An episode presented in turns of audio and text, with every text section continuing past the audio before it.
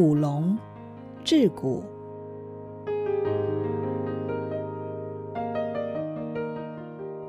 我的解剖学开始于捡骨，这并非火葬后的捡骨入坛，而是大二那年，我们十多人为一组，从实验室领回人骨，按着头部、脊椎、胸部、骨盆、四肢等部位捡拾分装，彼此轮流带回研究备记，几天后再交换，穿越一轮之后迎接考试。我捡着这些骨，感觉并非同一人的，胫骨粗犷。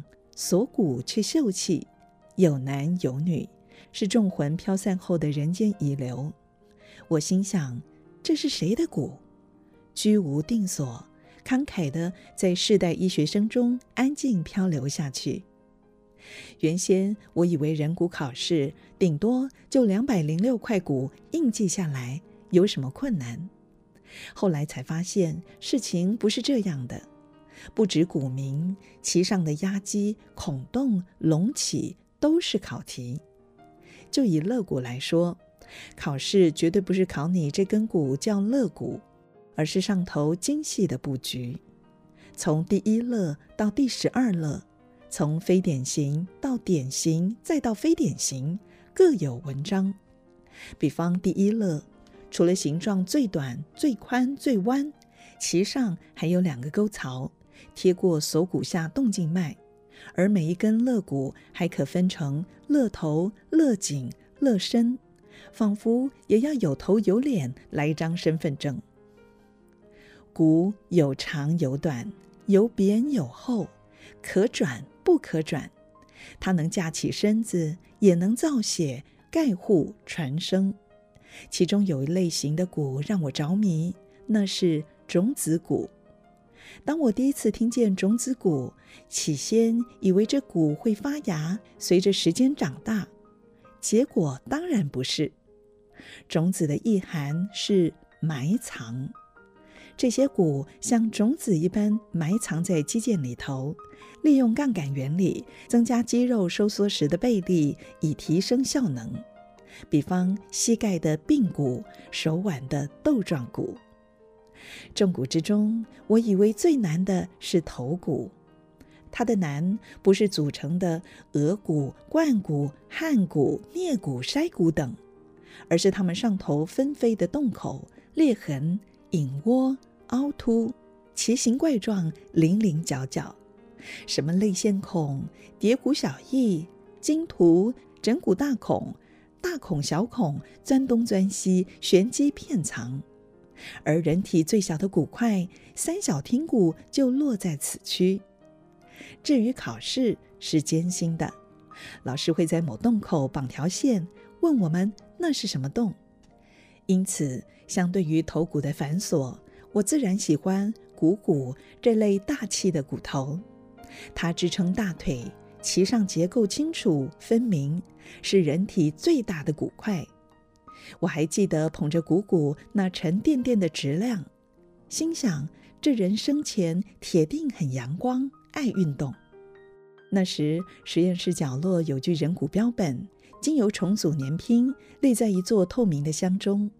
初次见到这人骨，视觉最剧烈的感受不是深陷空洞的眼眶，而是胸肋骨，一根挨一根，围起了胸膛，像极了一具鸟笼。但我自称它为骨笼，笼中曾收服人体精华，心跳肺呼，终年热闹。如今肉身已凋，脏腑已亡，笼里空空荡荡。有一次我轮值日生，课后同学散去，那天因为又讲了一通很久的电话，最后一个人在偌大的实验室里收背包。无意间，我瞥见那具人骨标本，枯瘦的四肢骨把骨龙衬得壮大，它们冷冷的、闷闷的按伏在角落，不免让人有些乏力。人骨持续在组员间传着，有一次头骨轮到我了，我得在一周内看清，也要背熟上面的结构，隔周又得传给另一位同学。那时我在小港兼数学家教。读书时间琐碎，干脆就把头骨装进纸袋，拎去家教，趁学生演算的时候拿出来复习。学生疑惑地问：“老师，那是什么？”“啊，头骨，人的吗？”“是，真人。”“呃，是模型。”因为预期会有失控的尖叫，于是我撒了个小谎。那天家教结束后，搭公车回家，因为遇上一场交通事故，车子塞在中山路。无聊之余，我拿出头骨来复习。后座突然尖叫，整车的人瞬间撇头过来。我全身涨红，赶紧收好头骨，眼神转向窗外。几分钟后，公车恢复平静。后座的人好奇问我那头骨。她们是两位穿热裤的女孩，来自板桥，刚从垦丁回来，准备搭机回松山。由于距离班机起飞时间还长，他们搭上公车，想去高雄车站附近逛逛。聊了一会儿，他们竟向我借头骨，边端详却又边说可怕，乐此不疲。那段日子书读累了，索性就把人骨抱来床上，一字排开。然后像只鹅钻进被窝之茧，对照解剖书，背着写着，默念着，不久就在床上睡着了。想来不可思议，有时还真的是永骷髅入睡。但这样不敬的恶习，很快就结出了恶果。第三颈椎不见了，交换人骨的时间已到。我盘点脊椎骨，遍搜房间，却找不着。于是我向同学解释：“ 抱歉，C 三第三颈椎临时找不到，找到后马上给你。”同学点头谅解。然而考试后，人骨终究要归还，助理会清点。此时我脑中盘踞的是：要怎么赔？哪里可以买到人骨？总不可能去盗墓吧？我不甘心，重新地毯式搜索，却仍无所获。不久，人骨考试结束，解剖学正式进入肉的领域。我能理解这样的课程安排。骨在肉之前，是因为骨撑起了肉，人生的钢梁。除了人骨，其实国内大多数的医学生也经历过挖骨的淬炼。我们把蛙煮熟，剥皮剔肉，留存骨，接着一骨按一骨。天年拼叠，搅上成品，获取成绩。这作业涉及个人美工底蕴，要保留弧线，拼出蛙形，得费心费时一番。那时我拼出的蛙还特意做了劈腿造型，但这不够看。同组女同学波波她的蛙骨，令人惊艳，是一只跳钢管舞的蛙。而后进入临床，与骨邂逅的场合，首推当然是骨科，而复健、疼痛、风湿免疫科也不少。我在诊间听着那些医病对话，发现以前记的古名，即使翻译成中文，髂骨、坐骨、耻骨、髋骨，病患常常也搞不清，也不想搞清楚。那时闽南话出现了它的美好。既传神、活泼又亲民。比方饭匙骨，指的是肩胛骨，位于人体上背左右两块，呈扁平、心凹倒三角形，因为形状像饭勺而得名。又比如龙骨，指的正是脊椎，从颈相叠而下，贯胸穿腹，直趋尾椎，一块块。一节节弧形前倾右后弯，果真像条龙。有一回，我在复健科受训，门诊来了一位僵直性脊椎炎的女子。这是一种慢性关节发炎的疾病，严重的时候，脊椎骨会彼此融合，仿佛竹节。由于这病好发于男性，因此她显得相当例外。女子每次就诊都会讲一些症状，她形容颈部被黏住了，几乎不能扶、仰、转头，他也无法抬头拉墙壁的电扇，只能伸手扯线，拉往未知的强中弱。而开车则非常危险，只能稍微瞄外前方来去的车辆。如果要观四方，整个身子需要起身、转向、倾斜。我记得非常清楚，有一次时近中秋，我们问他打算去哪儿赏月，他笑说：“ 我哪儿都不去，我已经没有办法抬头看月亮很久了。”他总是僵硬的来，僵硬的去，好像有透明的压克力板将它封住、套住。生活在一纸瓶内，我常想，他会不会感到身上这股子根本不是什么钢梁，而是个笼，只有限制，只有范围。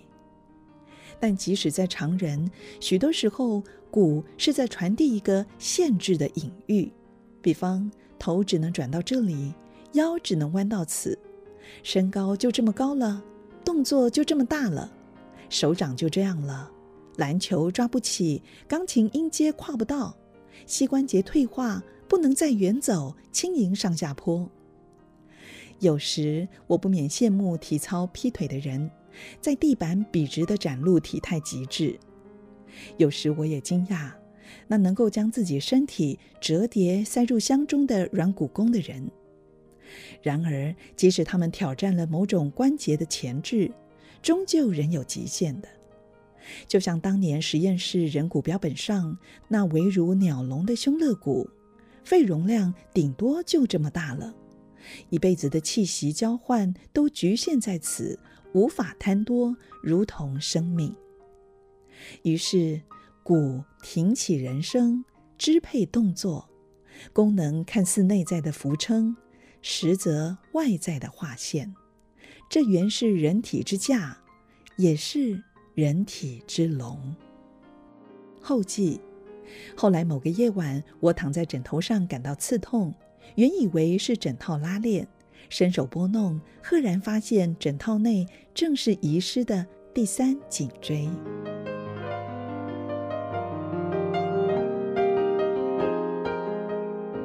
各位听众朋友，大家好，我是台大医院新竹生医园区分院的骨科及疼痛科医师黄定均医师。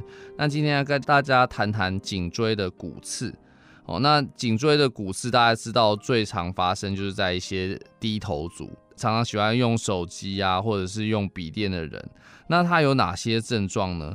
它其实分成两种，颈椎的神经就像一个树干，如果是压到树干的话。它就会造成压到的病患，他的步态不稳，走路好像喝醉酒摇摇晃晃。可是如果是压到两旁的树枝，就所谓的神经根的话，哦，它就会产生从肩膀一路酸痛麻电到手指的情况。在腰椎就叫坐骨神经痛，那在颈椎就是叫颈神经痛。那我们要怎么诊断呢？因为 X 光只看得到骨头，所以它看不到最常压到神经的椎间盘，也看不到神经。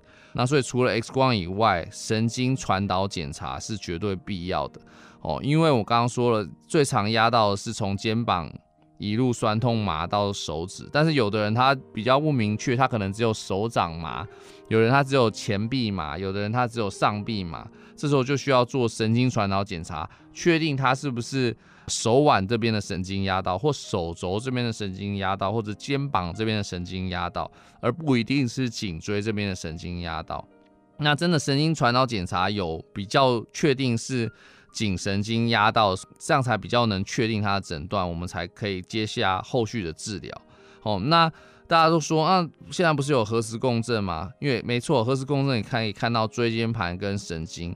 所以比较确定看到影像要做核磁共振，那因为核磁共振非常灵敏，你有可能看到很多的椎间盘突出，或这里有一点小骨刺，那有哪一点小骨刺。那我们要怎么知道哪一个骨刺才是真正跟你的症状有关？我们这时候就要做所谓的神经阻断术。神经阻断术就是用一个长长的针伸到我们怀疑的骨刺，哪一个骨刺压到哪一个神经的地方，在那边打一些局部的麻醉剂。打完，如果神经得到舒缓的话，好，那就表示的确是这一条神经被压到，而不是你可能是别的骨刺压到别的神经。那这样才是真的完整的确诊。但可是有没有需要做到这个地步哦？因为你说在脖上打针，大部分都会很害怕嘛，所以我们其实还是要看他的症状的严重程度。那怎么知道他症状严重程度呢？一个简单判别方法就是，当你如果把脖子后仰，哦，甚至往后仰以后往旁边转，如果这时候的确有产生肩膀一路传到上臂、前臂，传到手指的酸麻痛电，那这就的确是你的颈神经有比较严重的压迫。如果只是平常手会有这样子麻，可是你动脖子都不会产生更麻，或者是产生麻的话，其实这些都是比较不严重的。其实治疗颈椎的骨刺一样也是。如果吃药伸展可以好，就不用打针；打针可以好，就不用开刀。那大家说我吃过消炎止痛药，可都没有好。可是其实颈神经痛跟其他的神经痛一样，是要吃止神经痛的药，像一些三环类或嘎巴类的药物，而不是只吃消炎止痛药。那大家都说，可是我如果不及时处理啦，会不会有很可怕的后果？因为很多医生都说，啊，你这个颈椎已经压得很严重，你如果不小心跌倒，可能会四肢瘫痪哦。那其实啊。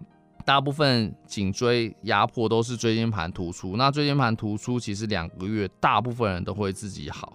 那你说，那我如果跌倒就四肢瘫痪怎么办呢？其实如果你跌得好，跌得巧，连没有颈椎压迫人都可能四肢瘫痪。所以最重要是要小心走路，而不是为了这个怕瘫痪就先去动。可能手术就会造成瘫痪的手术这样子，那当然现在手术造成四肢瘫痪机会只大概只有百分之一，但是手术它会有一些其他的风险跟后遗症，好，所以我们还是要先可以考虑保守疗法。那保守疗法是可以做复健，最常听到就是拉脖子做牵引，那其实头两个月它是有可能自己好的，那所以你想要加上拉脖子锦上添花。特别帮助他也可以，但是如果你拉脖子反而更不舒服，其实不拉它也有可能会自己好，所以不一定要拉脖子。除了拉脖子这种保守疗法，刚刚有提到说用神经阻断术注射嘛，那其实还有注射以后，如果确定这样有效，还有另一种做法，就是所谓的脉冲射频的高频热凝术。有人直接讲脉冲射频，有人说是脉冲射频的高频热凝术的疗法，就是说一样是用注射。用针伸到神经旁边，那借由电磁波影响神经的传导，让神经比较不那么痛。那这也是一些治标的做法。那常常有听到有人说做一些增生疗法，增生疗法它的原理是促进发炎，让组织修复。但是神经这边主要是让神经附近的压迫去解套，所以它其实就是跟神经阻断术大同小异，就是在神经旁边打一些局部麻醉药，把神经旁边的压迫撑开来，看会不会比较好一点。好，那这可以说是有一点治标，有一点治本。那什么时候会建议做手术？就是刚刚讲的保守疗法要无法缓解。你如果跳过吃药，你就不知道你是不是吃药就会好的人；跳过打针，你就不知道是不是打针就会好的人。所以保守治疗就吃药打针不会好，才到开刀。吼，那刚刚讲说开刀有什么后遗症？吼，开刀有两种方法，一个是单纯拿骨刺，一个是要在里面装一些垫片或一些植入物。单纯拿骨刺的话，其实比较没有后遗症。好，但是你装一些垫片或植物，有可能会干扰到你后续追踪的核磁共振。所以如果你有装垫片、有装人工关节，就开完刀没有好，你再做核磁共振已经也看不出来，那就可能要转去疼痛科，只能治标对疼痛做治疗。所以我们开刀要非常慎重，非必要不要装垫片或人工关节。那我们平常要如何预防颈椎的骨刺？当然，第一个就是少低头，要多伸展颈椎。如果你有用笔电的人，千万不要把它放在你大腿上，你还是要把荧幕放在正确的高度，然后用一个外接式的键盘来打字。那如果你是用手机人，记得把手机拿到跟眼睛平视低一点点的位置，而不要低头用。今天讲了很多，希望听众都可以得到一些帮助。谢谢大家。